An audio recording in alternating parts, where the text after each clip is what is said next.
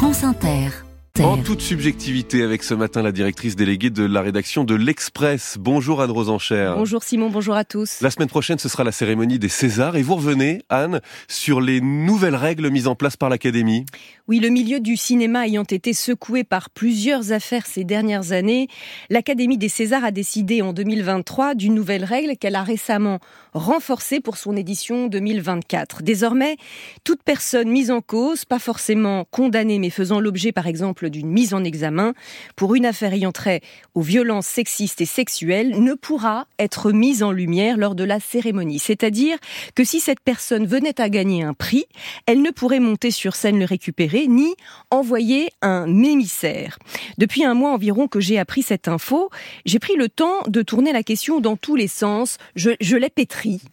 Oui, vous connaissez la phrase de Jean-François Revel, l'idéologie, c'est ce qui pense à votre place, alors j'essaye toujours de décanter. En tant que citoyenne, que femme et que mère, je suis contente que la société ait évolué sur ces questions, contente qu'on accueille plus d'un haussement d'épaule ou d'un rire léger les violences sexuelles et je ne parle même pas des hommes qui abusent de jeunes filles de 14 ans.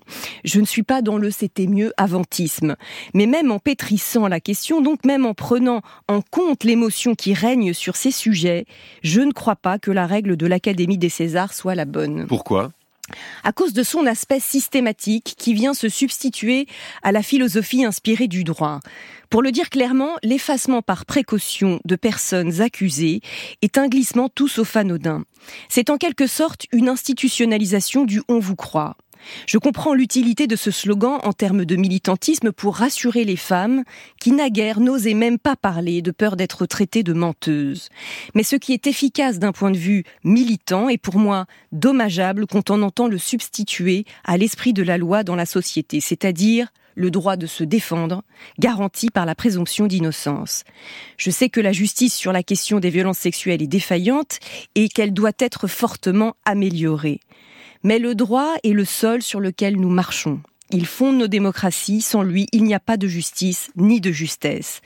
Alors certains disent pas grave, il faut en passer par là, il faut, pour reparer le tort d'une société qui a malmené la parole des femmes, que le mouvement de balancier s'inverse. Une célèbre actrice a même résumé sur le, le plateau d'Arte Bien sûr qu'il y a des têtes qui vont tomber et qui n'auraient peut-être pas dû tomber, mais ça, ce sont les révolutions, c'est comme ça. Je dois vous dire, cette conception met tous mes signaux en alerte, là aussi, en tant que citoyenne, que femme et que mère, car je n'envisage pour l'avenir serein de nos filles et de nos fils que le socle commun d'un droit équitable et d'une justice efficace. Anne Rosencher, merci à vous. 7h23.